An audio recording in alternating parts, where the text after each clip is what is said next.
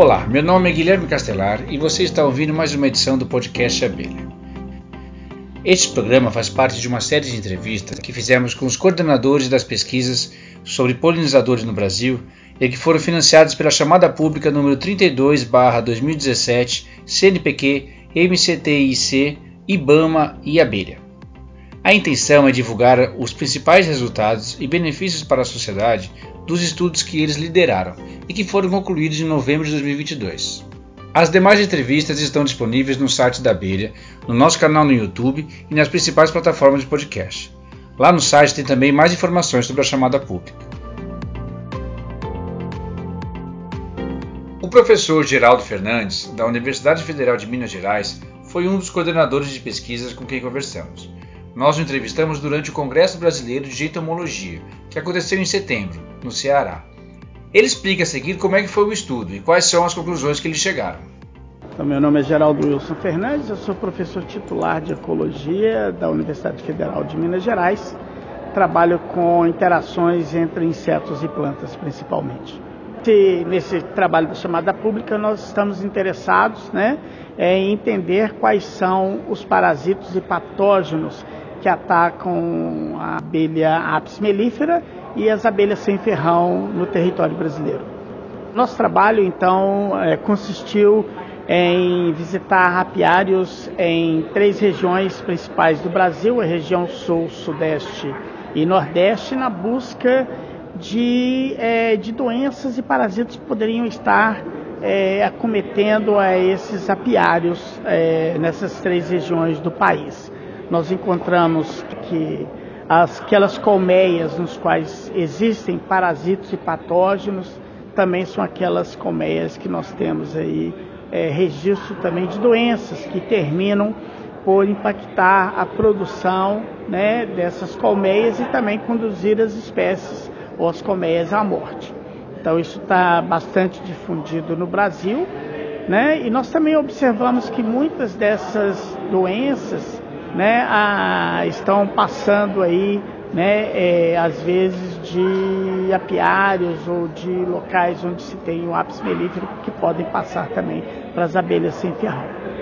É, também nós observamos a grande importância que tem, né, a a composição florística, ou seja, o número é, espécies que estão florindo, que são utilizadas pelas abelhas, na saúde dessas colmeias.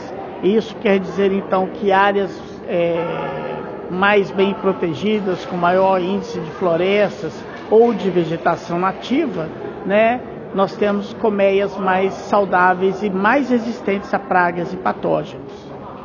Agora, nosso trabalho também é, está concentrado em buscar, né, é, saber quais são os vírus e quais são as bactérias e fungos que existem nessas colmeias aí, nesses apiários ao redor do Brasil. Nós já passamos uma fase que não conseguimos completar por conta da pandemia, com laboratórios fechados.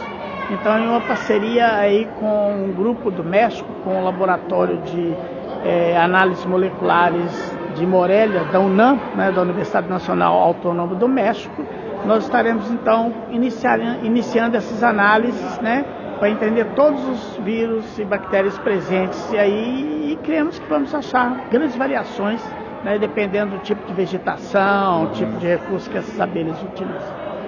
Essas conclusões que vocês chegaram, como, como elas podem ser úteis para o setor público na definição de regulamentações ou de legislação específica para então, abelhas? Ah, ok, os produtos originários aí é, desses apiários, né, dessa, do cultivo de abelhas, né, é, seja ela lápis meífera ou sem ferrão, né, é, o mel, o própolis, ela é real, são muito importantes na economia brasileira.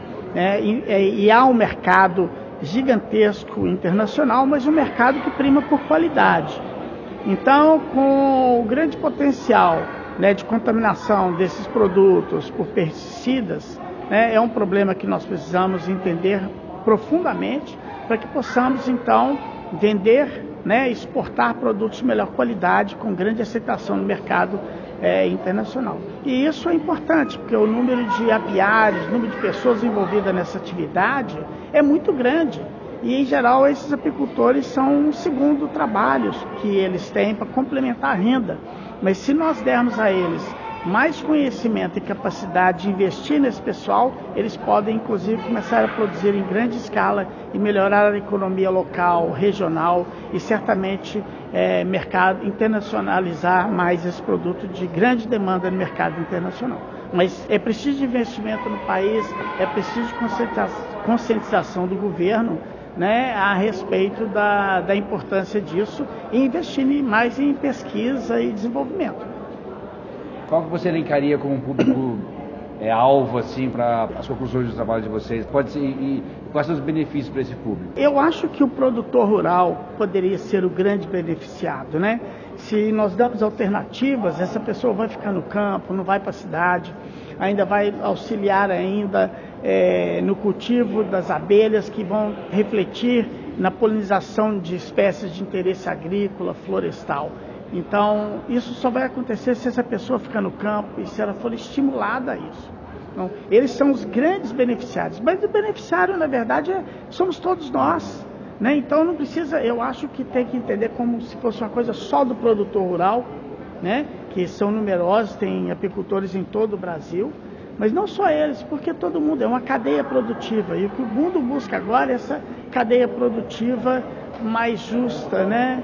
Então, mas nós precisamos valorizar bastante o trabalho dessas pessoas e dar a eles condições de nos ajudar a ser melhores. Nós somos ricos, mas pobres por causa de ignorância tremenda nessas políticas públicas que temos até hoje. Não é só de um governo atual, mas é histórico. Então nós precisamos avançar, precisamos passar dessa linha, mudar de fase.